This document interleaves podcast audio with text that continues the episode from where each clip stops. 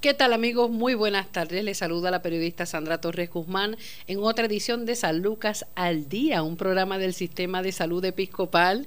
Esta tarde tendremos el privilegio de conversar con la doctora Enid López, especialista en salud conductual. Buenas tardes, doctora. Buenas tardes y gracias por la invitación. Para nosotros, eh, ¿verdad? Es bien interesante tocar varios temas esta tarde relacionados, ¿verdad? A, toda esta situación eh, psicológica, emocional que estamos enfrentando, no tan solo pues directamente por la, la situación del COVID-19, eh, incluso la, la, el miedo existente en, en distintas partes de la, de la sociedad. Pero antes de eso, quiero. Eh, que nos explique y nos dé detalles sobre lo que es eh, la, la, clínica eh, en desarrollo del sistema de salud conductual San Lucas.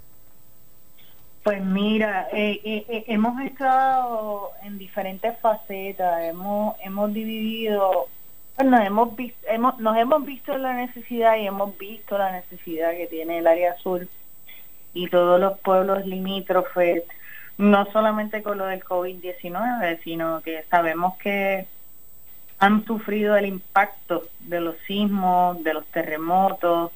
Eh, yo tuve la oportunidad de estar con el sistema episcopal eh, trabajando mano a mano con muchas de las comunidades del área y pudimos identificar diferentes necesidades específicas en el área de salud mental.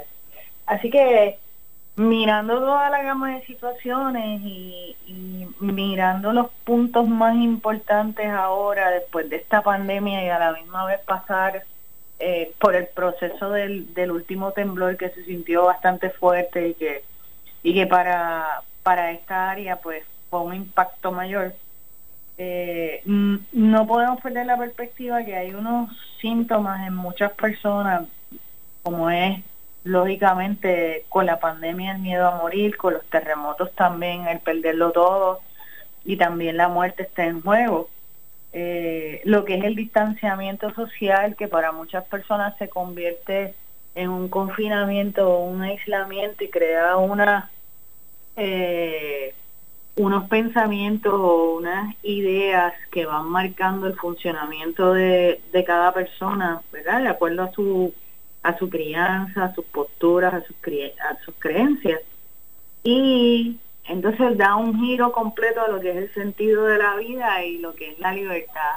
Y yéndonos por ese camino, pues hemos diseñado, ahora mismo estamos trabajando con lo que es eh, el sistema de salud conductual, que será por fases, y tenemos para la comunidad eh, un centro de llamadas lo que se, se conoce, ¿verdad?, como un call center, pero un call center eh, especializado eh, con doctor en psicología, eh, una servidora va a estar en la dirección del mismo y también vamos a estar trabajo social y consejería en adicción, o sea, vamos a integrar todas las disciplinas para que estas personas puedan realizar su llamada, accesar a nuestros servicios, contar con nosotros y de ahí entonces identificar a aquellos pacientes que requieran de lo que es el servicio eh, de telemedicina, telepsicología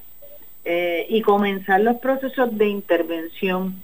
También apoyados por la comunidad y diferentes agencias dentro de la comunidad porque sabemos que hay personas que quizás requieran diferentes niveles de cuidado, o sea, entra la llamada, primero vamos a la llamada, identificamos datos, identificamos necesidades en pacientes y canalizamos a los diferentes niveles de cuidado.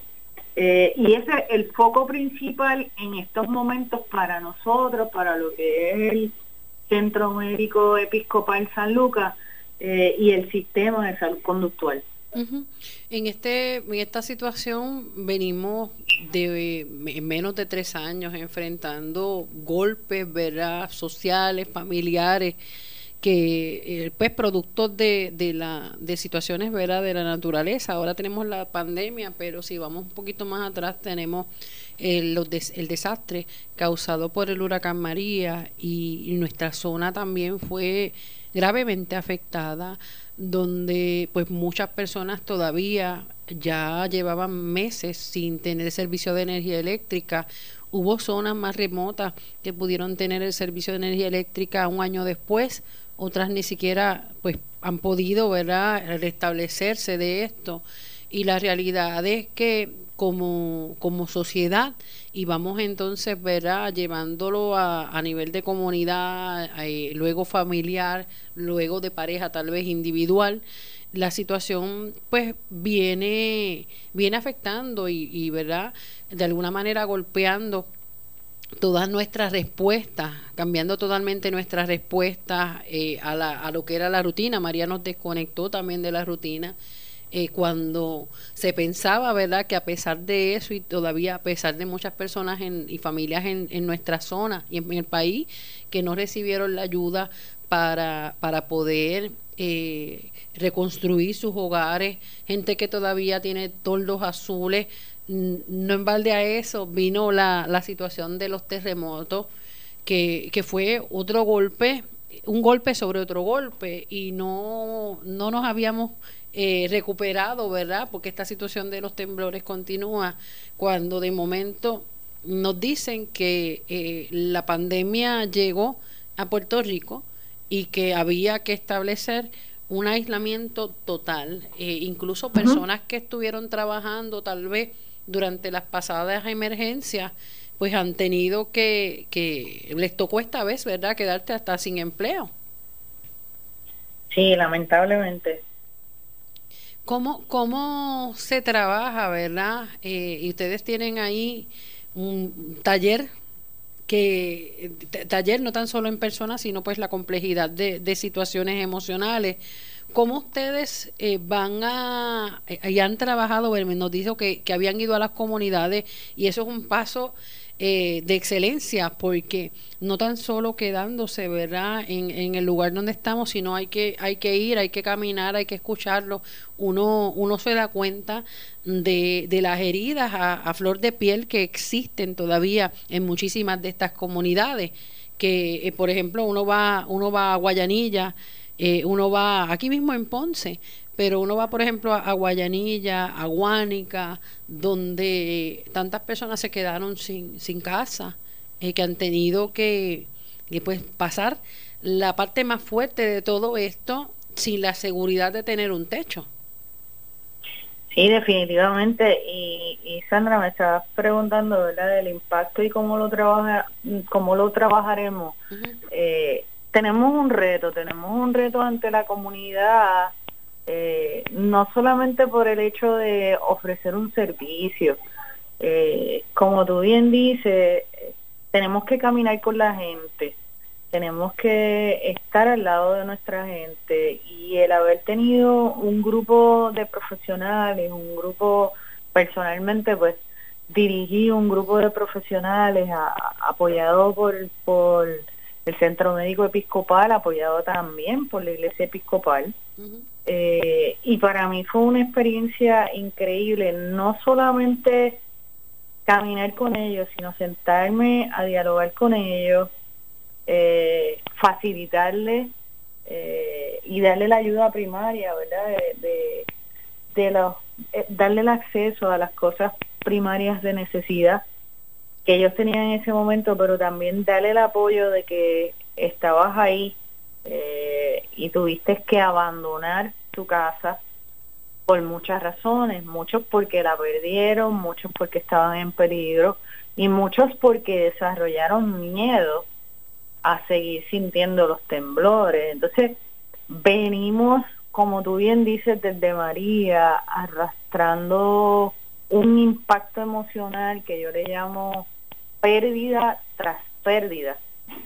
Eh, y no solamente pierdes físicamente, sino que pierdes físicamente, pierdes emocionalmente, pierdes la estabilidad de tu hogar, pierdes económicamente, eh, pierdes a nivel de tu funcionamiento diario, porque definitivamente el impacto te lleva a tener unas reacciones totalmente diferentes a la persona que tú eras antes de pasar por el evento.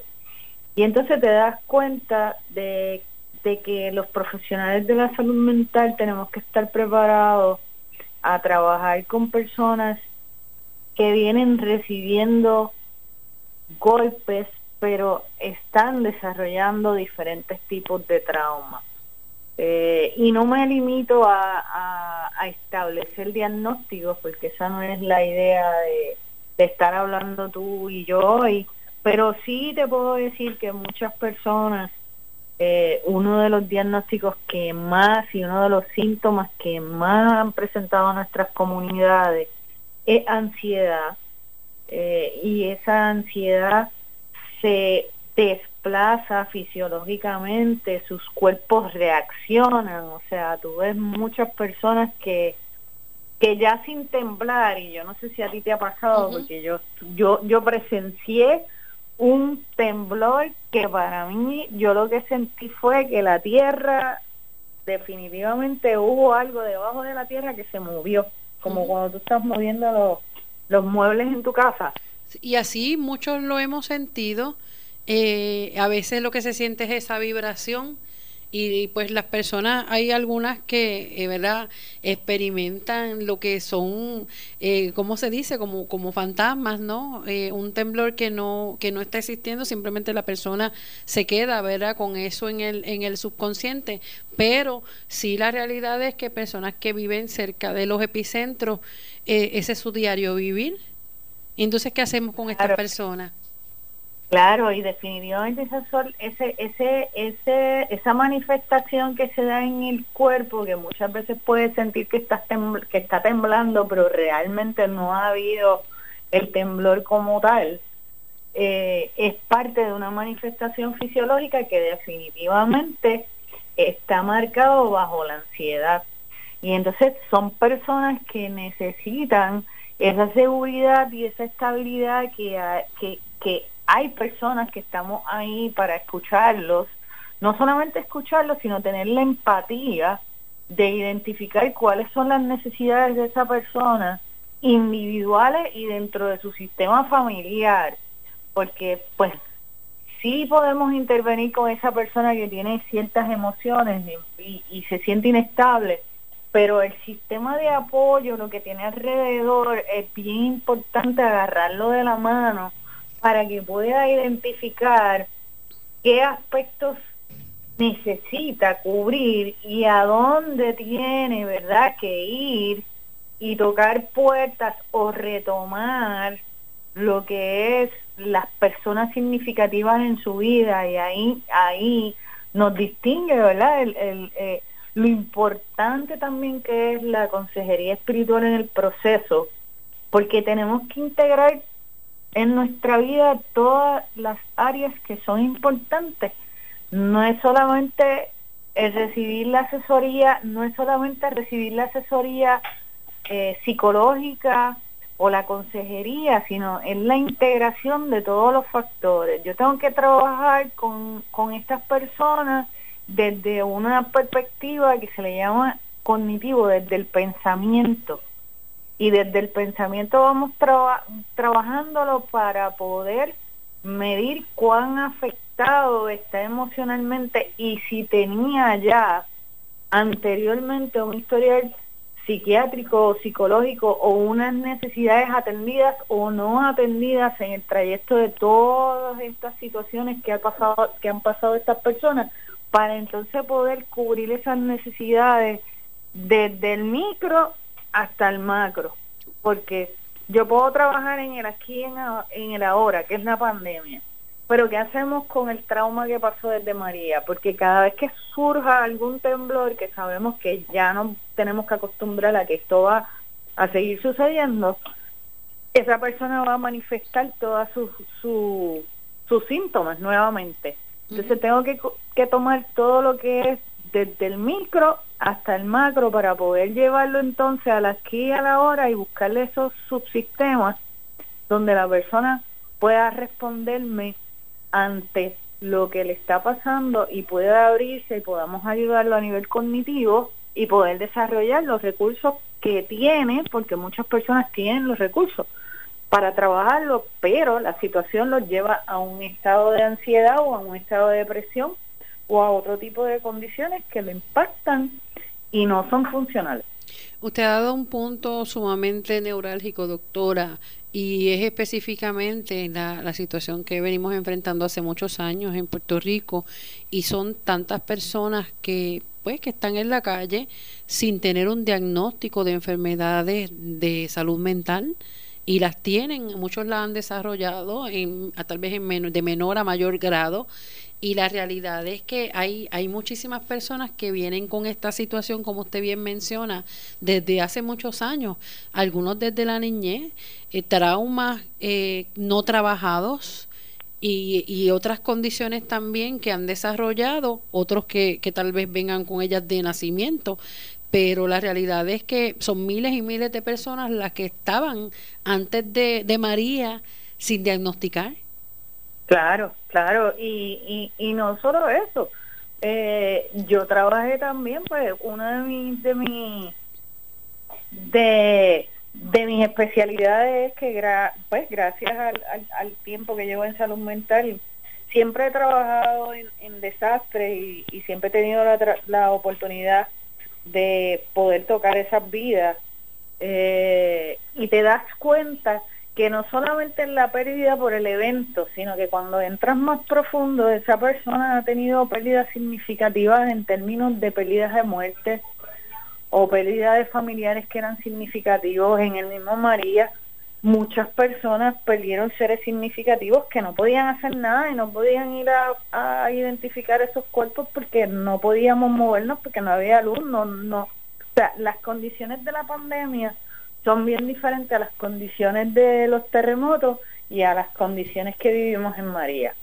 Si, no, si lo analizamos, claro, todo se redunda en pérdida, pero ahora en la pandemia, pandemia tenemos unos una accesibilidad totalmente diferente que no la tuvimos en María y en los terremotos pues sabemos que se afectó en muchas áreas la luz eh, y se afectaron otras cosas. O sea, tenemos, tenemos que mirar las cosas de diferentes perspectivas, de diferentes eh, modelos, ¿verdad? Y diferentes formas en cada individuo. Cada individuo responde de manera diferente. Claro, y si miramos, hay un elemento común en, la, en los tres escenarios, doctora, y es la incertidumbre, tanto en María como los terremotos y la pandemia.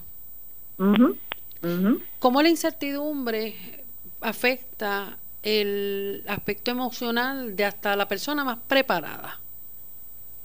Sí, nosotros, nosotros, mira Sandra, nosotros los profesionales de la salud mental no estamos exentos, no estamos exentos a, sentir el dolor y a sufrir de la misma manera en términos de lo que crea la incertidumbre. La incertidumbre crea miedo, eh, muchos le llaman temor, eh, otros se paralizan. Y cuando lo analizamos fisiológicamente, pues tenemos lo que se llama nuestro sistema límbico, que se compone del sistema simpático, del sistema parasimpático, que es lo que se llama eh, la alerta que da el sistema cuando hay miedo. y eso muchas veces nos puede paralizar. Y eso no es porque tengas un historial de salud mental o no lo tengas. Es que de repente tu sistema envía la señal, entras en pánico y hay unas reacciones que, que no son las reacciones que comúnmente tú demuestras ante ciertas situaciones. Una persona, por ejemplo, yo me he encontrado con personas sumamente responsables, sumamente, eh, estructurados dentro de que, lo que es su vida diaria y su familia y el componente familiar, y en estos momentos de pandemia, no quieren volver a trabajar y es una de las cosas que nos vamos a encontrar. Están, eh, eh, como usted dice, no, nadie está exento, todos somos seres humanos y muchas veces, por más preparados que estemos, siempre habrá situaciones que, que nos muevan el piso, siempre habrá situaciones que nos saquen, ¿verdad?, de, de esa zona de confort. De eso se trata también la vida, es bien difícil de entenderlo, eh, pero nadie está exento a tener ese tipo de, de cambio que le transforme el escenario al que está acostumbrado. Claro, claro, y, y nos saque muchas veces de zonas de confort, porque nos acostumbramos a la rutina diaria y el movernos de esa rutina diaria quiere decir que me sacaron de el sillón, el sillón que estaba acoginado.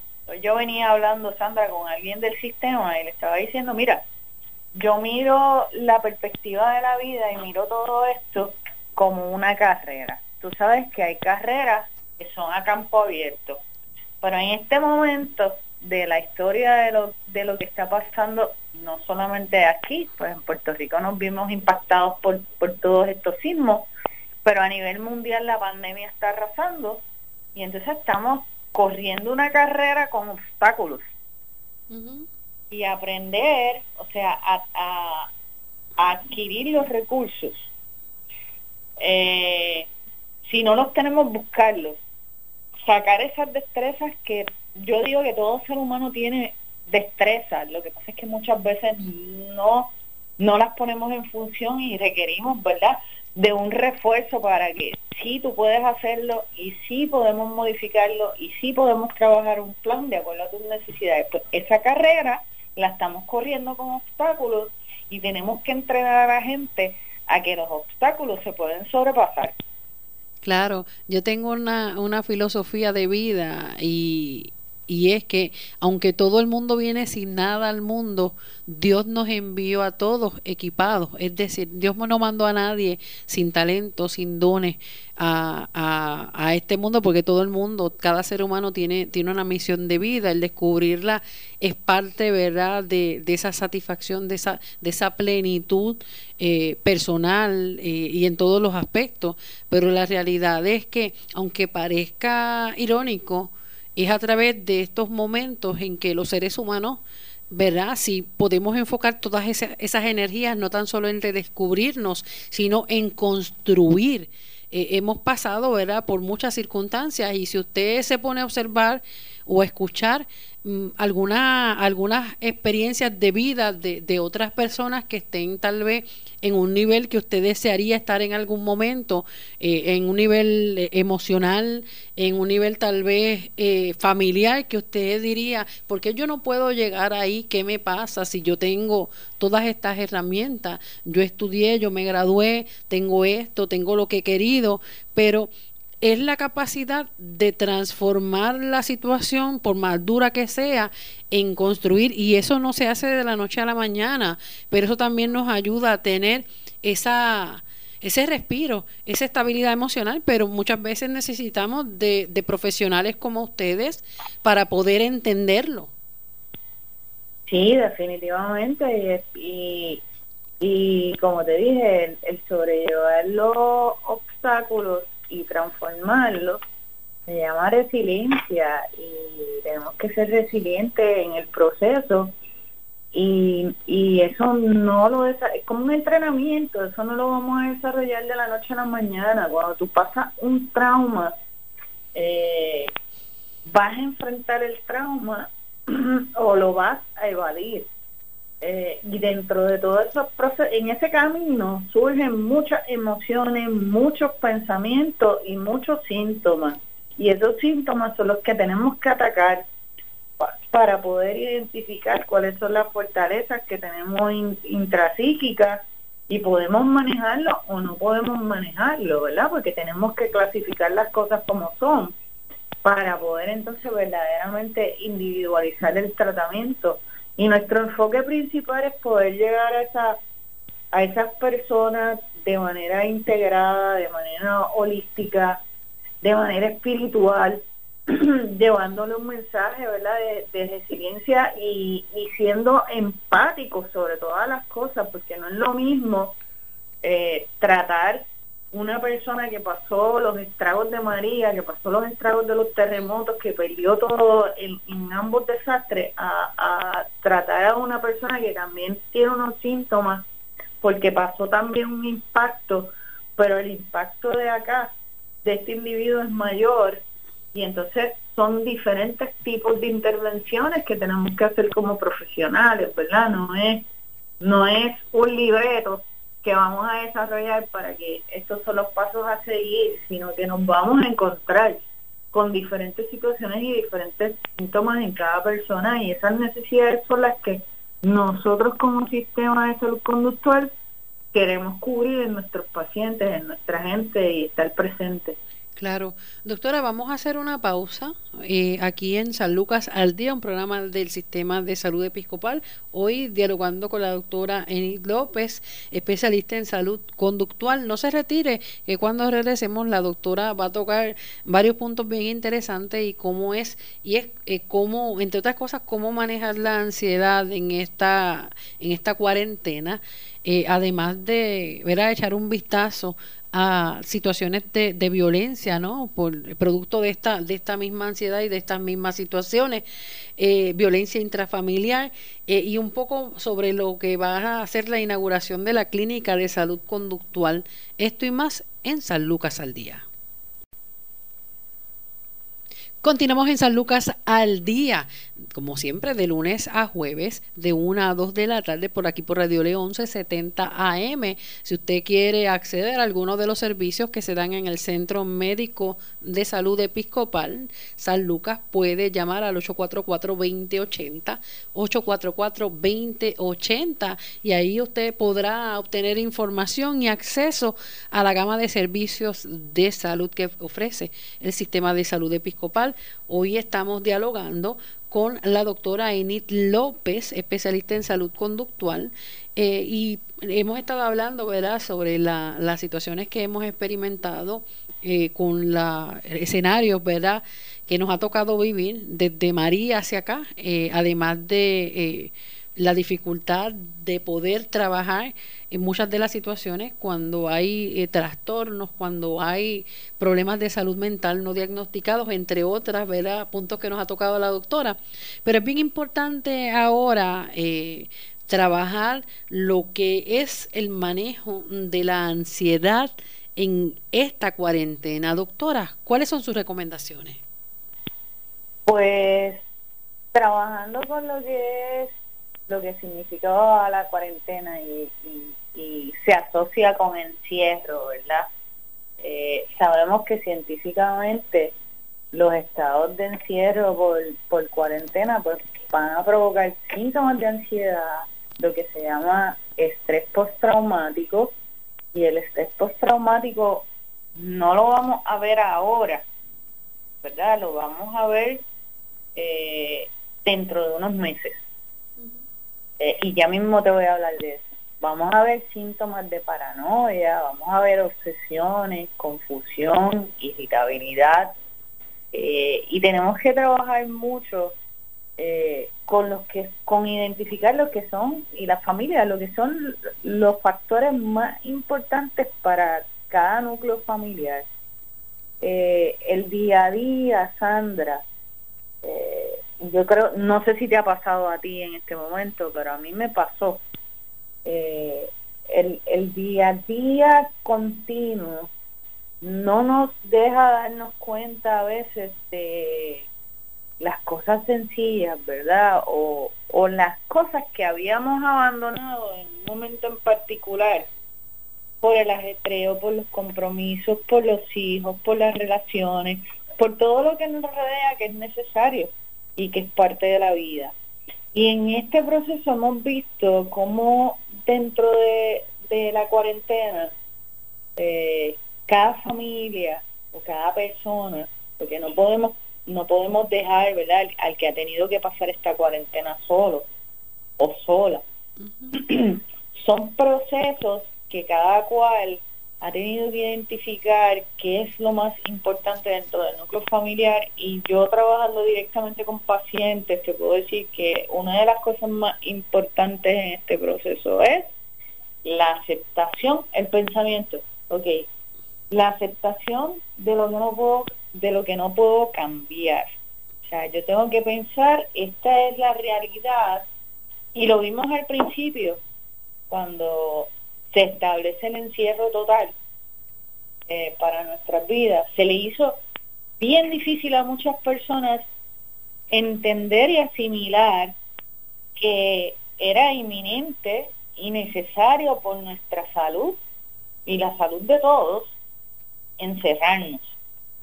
Y tomó un poquito de tiempo esa aceptación. O sea, por lo tanto, ahí se, se activaron lo que se llama las fuerzas las fuerzas conflictivas, ¿verdad? Nuestras del ego, de la lucha, de lo que te estaba diciendo, el día a día, el corre-corre. Y tuvimos que detenernos, pensar, sentir y pararnos para poder actuar. En el encierro muchos niños pues sufrieron también cambios y, y, yo los tengo arreguindados del alma porque realmente hay muchos, los niños no manifiestan las emociones como las manifiesta un adulto. Eh, por lo tanto fue un ajuste completo para muchos niños, especialmente si nos concentramos en el área de acá, muchos niños no tienen los recursos porque han pasado por eventos traumáticos con lo de los temblores y María y no tienen tampoco las facilidades de internet o de no todo el mundo tiene computadora, o sea, ha sido un ajuste total, así que yo me concentro más en que estas familias tienen que tener y desarrollar una rutina y hacer unos pasos para poder integrarse, reintegrarse nuevamente y encontrarse como familia para servirse de apoyo, porque si no entramos en estas fuerzas conflictivas y empezamos una lucha de poder, que es lo que hemos visto lamentablemente, eh, no en todas las familias, pero hemos visto un aumento en violencia, casos de violencia doméstica, hemos visto un aumento en estadísticas, ¿verdad? Las líneas de ansia que se están llamando, la línea paz, hemos visto gente suicidándose, hemos visto gente pidiendo ayuda. Y son procesos que impactan y tenemos que estar pendientes de cómo vamos a identificar todos esos factores de, riesgo que agravan los sentimientos de cada persona y cómo la, la agravan de acuerdo a la, a la prolongación de esta cuarentena, pues ya llevamos cincuenta y pico de días, ¿verdad? Eso, eso, eso también incluye lo que, lo que han sido las... Más, de 60. más, más, más de 60 ya. Sí. Este, ya yo ni los cuento. ¿Sabe qué? Yo tampoco he optado por, por contarlos porque entiendo que eso es algo que produce más ansiedad. Sí, definitivamente te causas ansiedad y es, y es lo que te estaba hablando. O sea, aceptación de lo que no puedo cambiar. Yo tengo que adaptarme al proceso. Así que tenemos que mirar también lo que han sido las pérdidas financieras para todas estas personas eh, y cómo estas pérdidas financieras también han creado un sentimiento de impotencia y un sentimiento de inseguridad de qué va a pasar, de cómo voy a traer el dinero a la casa, cómo, cómo mi gente, cómo mi familia va a comer. Eh, y, y ha sido un proceso sumamente difícil. Entonces no nos podemos limitar, no nos podemos limitar a eso. La angustia va, va bien ligada a lo que es que nos lleva a reacciones que son corporales, como lo es la taquicardia, la falta de aire, sudoración, el no estarme quieto, el ponerme de mal humor, el no responder a mis hijos o a mi pareja de la manera más correcta, la pareja que ya tenía problemas y que quizás ya venía con unas situaciones de violencia, eh, ya sea violencia verbal, psicológica, física, y esto es esto ha sido como una bomba. Explotaron todas las emociones y tenemos que aprender a combatirlas y a trabajar respectivamente con cada cosa. Y es lo que estamos tratando de intentar de hacer, ¿verdad? Para, para que las personas puedan tener ese acceso y poder irlo manejando, que no se maneje en un día, que no se manejan dos días, esto es un proceso completo de discernimiento y que hay que llevar, que como te dije, hay que llevar de la mano a la persona. Claro, e independientemente en casos de violencia de pareja, en casos de, maltrato de menores, de maltrato de ancianos, eh, hay que establecer y hay que utilizar la vía legal para poder trabajarlo, porque muchos de estos casos eh, lamentablemente pues amenazan la vida día a día y la persona está, está conviviendo con su mayor enemigo o enemiga y lamentablemente no podemos arriesgar a, que ninguna familia, ¿verdad? ni un ser humano pierda la vida en manos de otra por toda esta situación que se que se eh, que se incrementa eh, al estar confinado y es verdad es triste porque muchos vienen experimentándolo, otros simplemente eh, la, la nueva rutina es la que entonces se establece de detonante. Hemos visto también muchos padres que en el ejercicio de darle continuidad al aspecto académico de su niño, tenemos que servir de verdad y ayudarlos a hacer sus tareas, sus asignaciones, a estudiar. Eh, lo que hacíamos antes, en un momento determinado, muchos hasta pagaban para que les dieran tutorías. Ahora tenemos los muchachos aquí en la casa. Tenemos que entonces darle todas esas herramientas y lamentablemente hay muchos padres que se frustran porque no tienen los conocimientos ni tienen las herramientas para poder enseñarle a sus pequeños.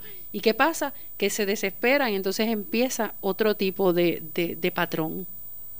Sí, y patrones que son, que van en detrimento de, del crecimiento de nuestros niños porque no tengo la paciencia, o sea, yo estoy pasando por el proceso de ajuste, estoy pasando quizás porque perdí el empleo o porque tengo que trabajar en la casa online eh, y no tengo el tiempo para darle al niño completo, no tener la tolerancia y tener todas las preocupaciones, pues lo que voy a hacer es gritarle al niño o quizás maltratarlo de una manera a veces consciente y a veces inconsciente. Entonces, son personas que requieren recursos emocionales, ¿verdad? Para que no se exacerbe más eh, la situación y se torne intolerable tanto para ese niño como para ese núcleo familiar como para la persona que está pasando por esos pensamientos. Entonces se, se, recomienda que en este, en este proceso de encierro pues haya una, una eh, reconstrucción del pensamiento y, que podamos fomentar lo que son los aspectos positivos, o sea que yo yo trato de que el paciente evalúe, ¿verdad?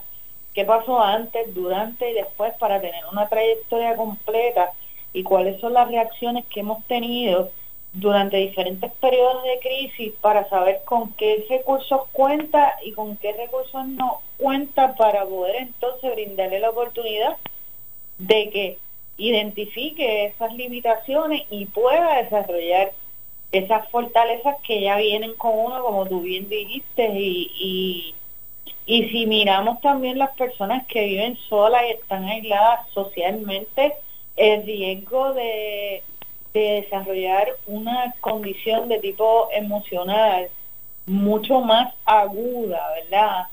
Eh, es más alto.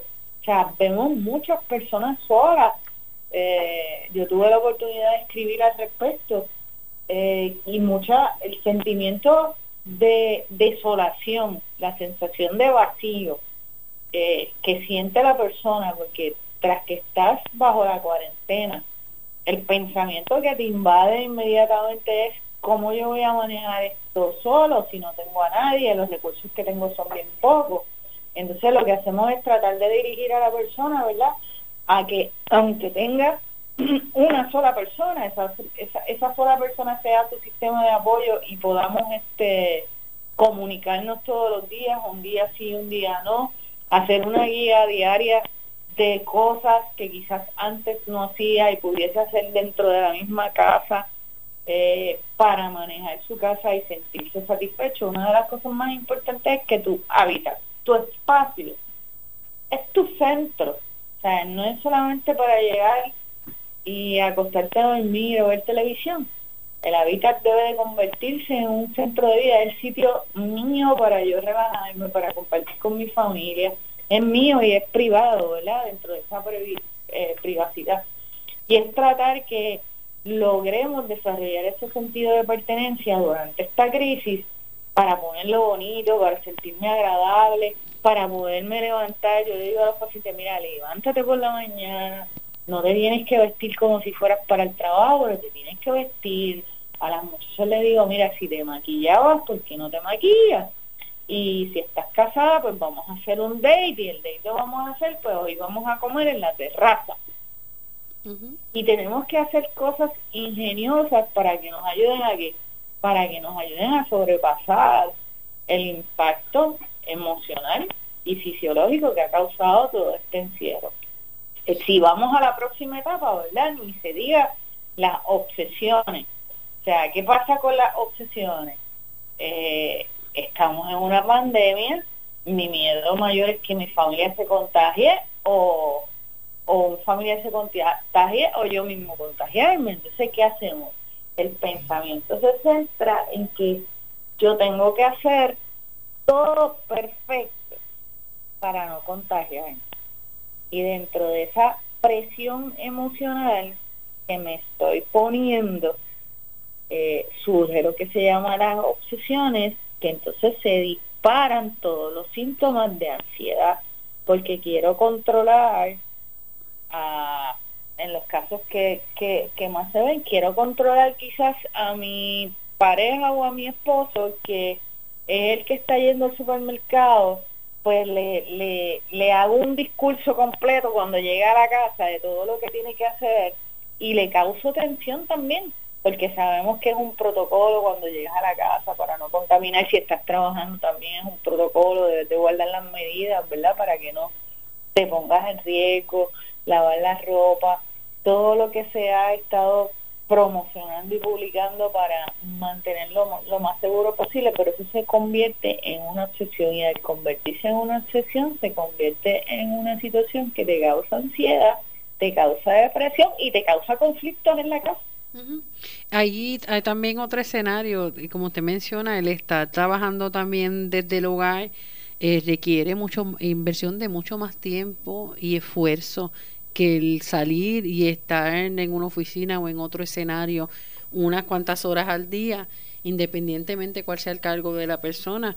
Pero la realidad es que hemos visto muchos trabajadores, muchos profesionales que están trabajando de sus hogares, desde sus hogares, y esas ocho horas se convierten en doce, a veces hasta más, porque no, no se les respeta, ¿verdad? Estás trabajando desde tu casa y se infiere de que tiene menos que, que, tiene menos tareas cuando no es así. O que estás cómodo en tu casa y te voy a dar más tareas. Ajá. Estás trabajando, entonces lógicamente el empleado quiere cumplir y le causa tensión, le causa mayor estrés y causa también problemas en la pareja y en la familia que eh, dicen, desconéctate ya, o simplemente otras personas que no respetan el trabajo que estás haciendo y piensan que, que es algo como que estás perdiendo el tiempo. Y eso también eh, he conocido ver a otros casos que ha sido detonante, o sea, atiéndeme a mí, tú estás en casa, tú no tienes, entonces no respetan el hecho de que la persona, ese profesional, tiene que cumplir con sus tareas como si estuviese en la oficina o en su escenario de trabajo habitual. Eso es, eso es muy cierto y sobre todo aquellos que está el temor de que puedo pasar, puedo perder el trabajo y no cumplo con todas las responsabilidades que tengo. Y entonces estamos en la disyuntiva, ¿verdad? Mi, mi pareja, mis hijos, mi esposo, mis hijos, eh, mi trabajo. Exactamente. Es la cuestión de, de, que muchos tampoco eh, han estado trabajando desde la casa y está el, el, tienen que organizarse, eso es lo importante. La parte más importante es que tienen que organizarse qué momentos van a utilizar para las tareas del hogar. Si hay emergencia, estás dentro de casa. Si el nene se le, le el jugo, pues si es muy pequeño o si necesita, ¿verdad? Y como el caso también de, muchas madres que están solas con sus pequeños y tienen que entonces dar esa ese ese trabajo adicional, ese esfuerzo adicional y eso causa mucho estrés. Claro, es una oportunidad lo que tú estás trayendo un punto bien importante porque es una oportunidad para reorganizar los roles entre los miembros de la familia.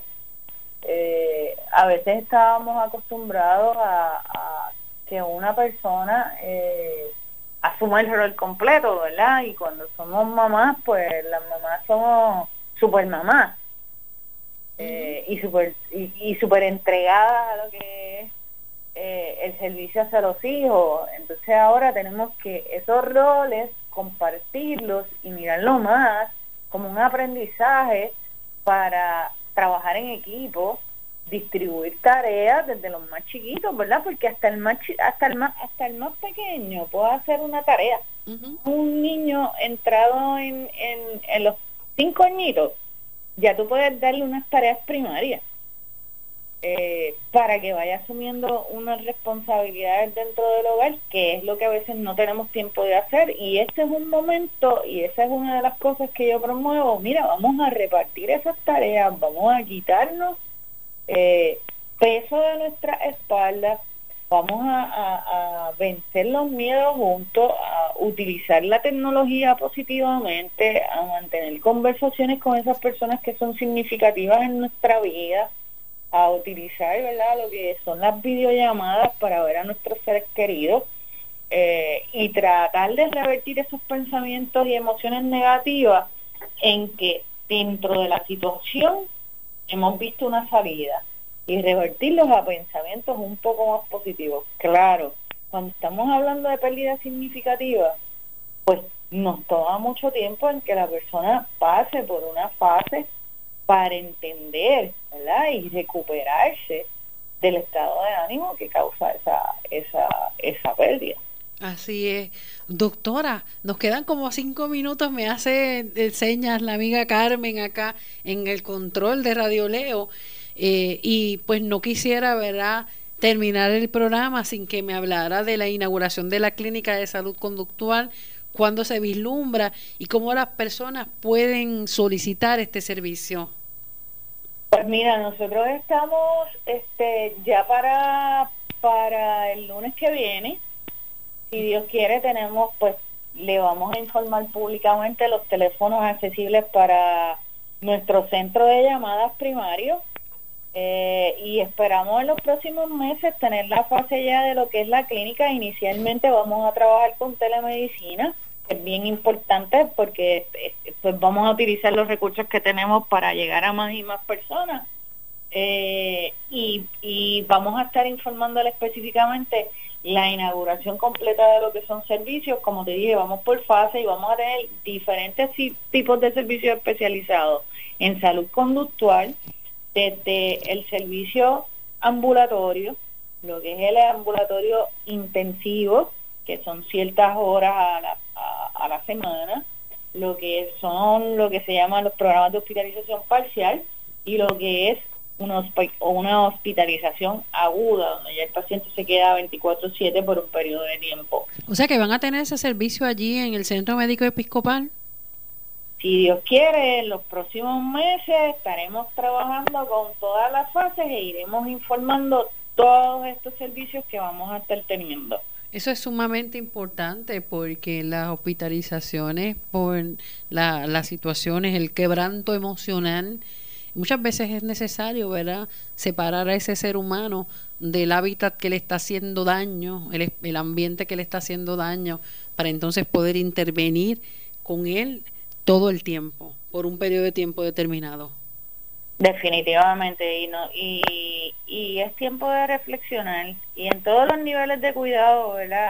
Eh, la intención principal es que el paciente pueda hacer una eh, introspección eh, y podemos y podamos ubicarlo a, el proceso que se llama solución de problemas y desarrollo de metas a corto plazo y, basados en su realidad.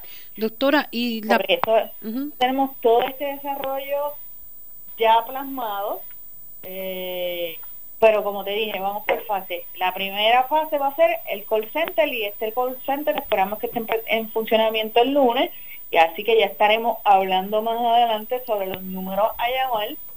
Ya sabes que vamos a tener psicólogo, trabajo social, consejero de adición, o sea, vamos a estar cubriendo todas las fases necesarias que requiere nuestra comunidad.